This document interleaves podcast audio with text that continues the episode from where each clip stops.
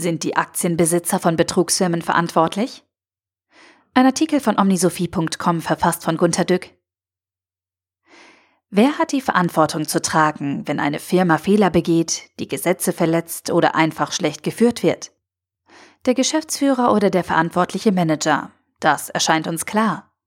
Aber über diesem Chef thront ja noch der Besitzer des Unternehmens. Das ist manchmal derselbe, der das Unternehmen führt. Ist der nun auch schuldig? Nein, aber verantwortlich. Das will ich hier vor allem sagen. Ich stelle diese Frage, weil ich auf Twitter gefordert habe, dass alle Diesel technisch nachgerüstet werden sollen, was nach Lage der Dinge in etwa nur den einmaligen Dividendenausfall der entsprechenden Aktiengesellschaften kosten würde. Daimler, BMW und VW schütten derzeit 3,9, 2,6 und 1,2 Milliarden aus. Damit kann man schon ganz schön viele Dieselfahrzeuge nachrüsten, oder? Na dann vielleicht zwei Jahre keine Dividende. Das war mein meistgelesener Tweet aller Zeiten. Circa 300 Retweets, 900 Likes. Und es gab Kommentare dort auf Facebook und LinkedIn. Ich bekam Leserbriefe. Wenn die Autofirmen nachrüsten, kostet es Arbeitsplätze. Nein, es kostet nur die Dividende und die bringt einige 10 Milliarden Euro Werkstattaufträge und schafft damit viele Arbeitsplätze. Diese blutenden Autohersteller gehen in die Knie und verlieren den Wettlauf um das E-Auto. Nein, die Dividende zahlen sie sowieso. Außerdem sind sie noch gar nicht so richtig im Wettlauf. Die Aktionäre dürfen nicht einseitig das Risiko tragen. Ui, das sagten etliche. Oh Leute, Aktien sind ein Risikopapier. Wer Aktien hat, muss für die Aktiengesellschaft einstehen. Die Aktionäre haben aber keine Schuld, wenn der Vorstand betrügt. Nein, Schuld haben sie nicht, aber sie sind für den Vorstand verantwortlich.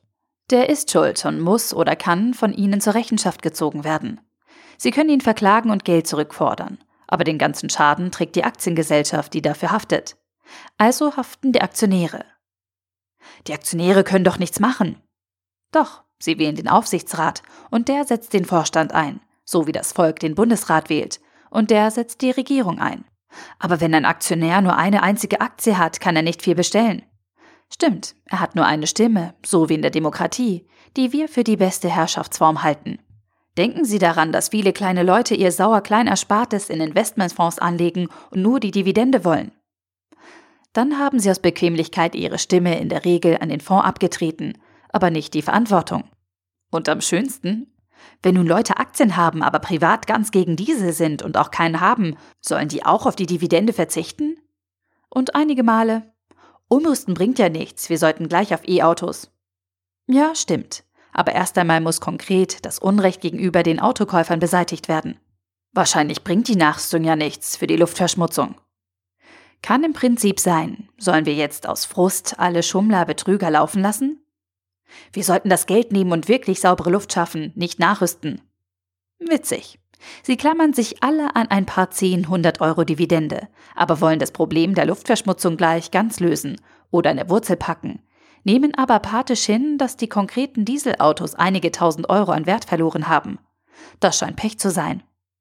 Alte Diesel sind so wenig wert, dass die Nachrüstung teurer als der Verkehrswert wäre. Stimmt, dann kauft man das Auto auf, statt es nachzurüsten. Die Rückmeldungen atmen aus. Am besten soll so ein Winterkorn persönlich alles bezahlen, alle anderen können doch nichts dafür.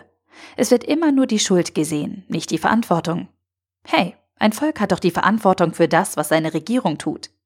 Die Eltern tragen die Verantwortung für die Schnitze ihrer Kinder. Sie haben die Aufsichtspflicht. Sie müssen gar nicht selbst schuldig sein, aber sie tragen die Verantwortung. Von Eltern, die von der Schuld ihrer Kinder betroffen sind, erwartet man Wiedergutmachung auch von Völkern, deren Regierung Schuld auf sich lud. Warum sehen wir die Aktienbesitzer nicht in der Verantwortung? Warum nicht das Land Niedersachsen als Großaktionär von VW? Warum nicht die Familien hinter VW, BMW und Porsche? Warum nicht die Investmentfonds? Überall nur bloße Besitzer, die ihre Dividende lieben. Bisher sind alle ach so schuldigen Vorstände von den Aktionären auf den jeweiligen Hauptversammlungen entlastet worden. Das haben die Aktionäre bestimmt nur ärgerlich mitgemacht. Klar aber sie haben formal ihr Okay zur Amtsführung gegeben. Seltsam.